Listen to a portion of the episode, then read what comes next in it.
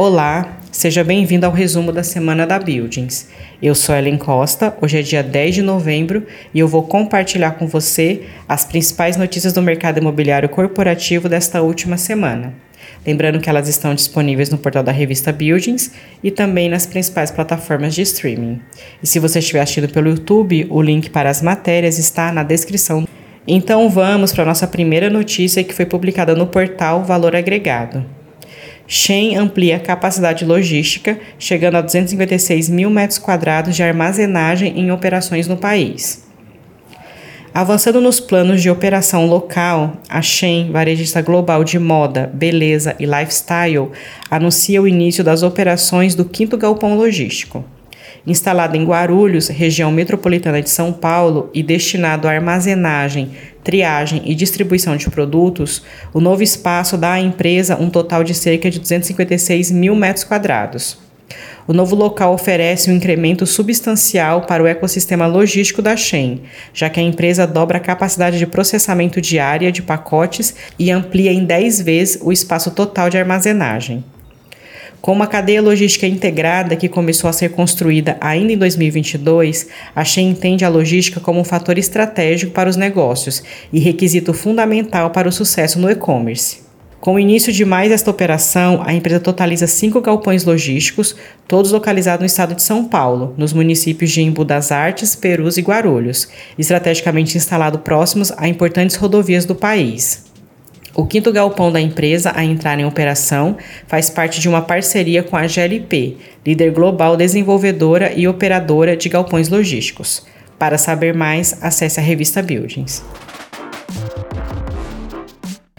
Nossa próxima notícia foi publicada no Money Times.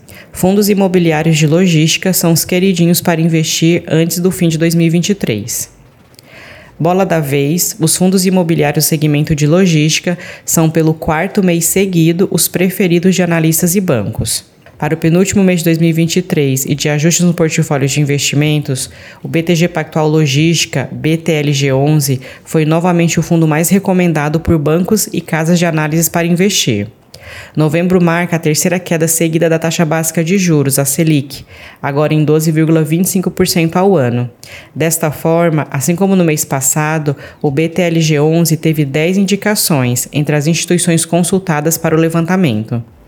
O analista de fundos imobiliários do Santander, Flávio Pires, comenta que o BTG Pactual Logística tem portfólio diversificado, com características AAA e imóveis localizados em São Paulo, como também uma receita de mais de 40% concentrada no raio de 30 quilômetros da capital paulista abre aspas, com um caixa de 830 milhões de reais, sendo que 750 milhões de reais é fruto de sua última oferta, a gestão do BTLG11 poderá anunciar nas próximas semanas aquisições de novos ativos. O fundo segue trabalhando na diligência de oito ativos, o que avaliamos como positivo. Fecha aspas.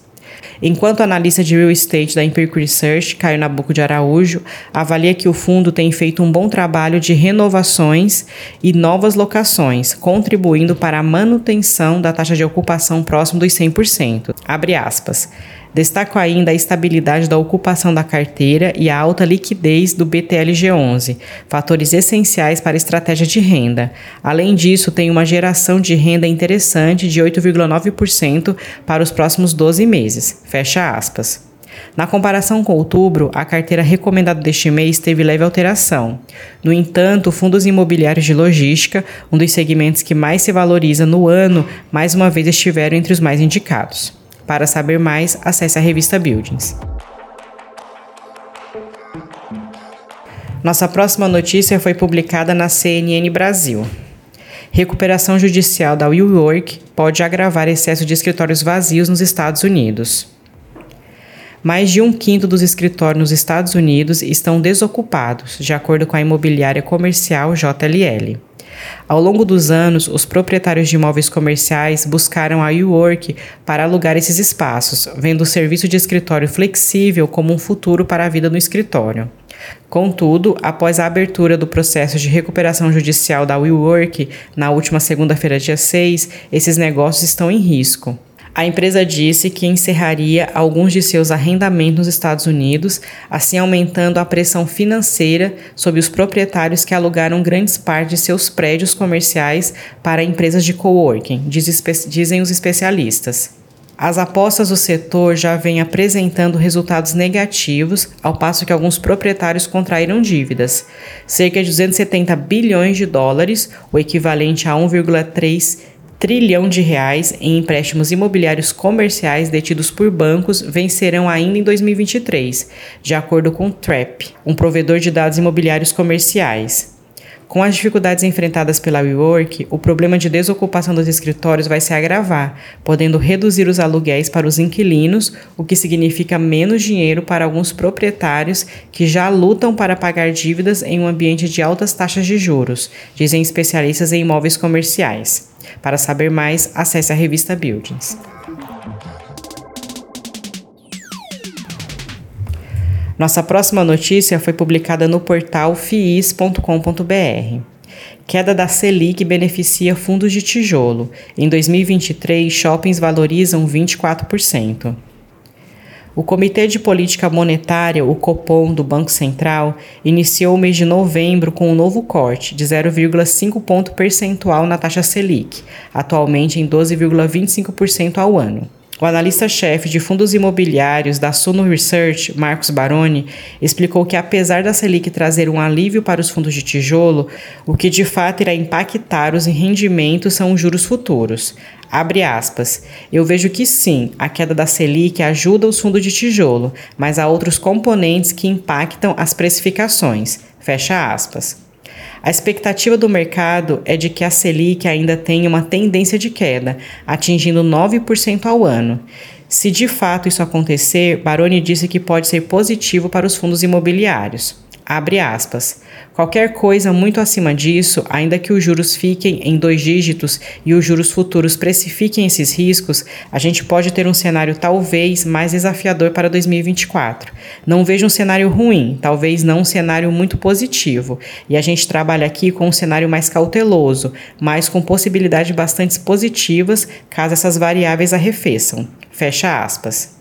Além de olhar os juros, Baroni também avalia o produto interno bruto, o PIB, do país.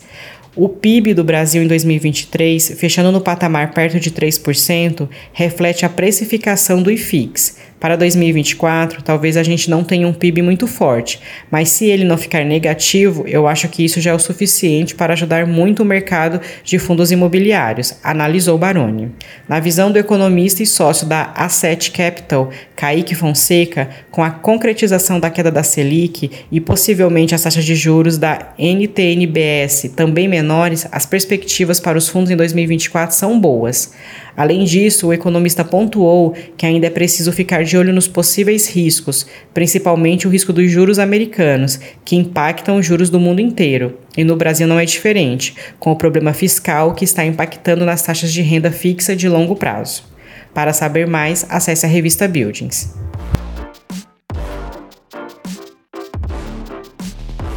Nossa última notícia foi publicada no Jornal Extra. Moradores das capitais do Nordeste preferem trabalho presencial ao home office.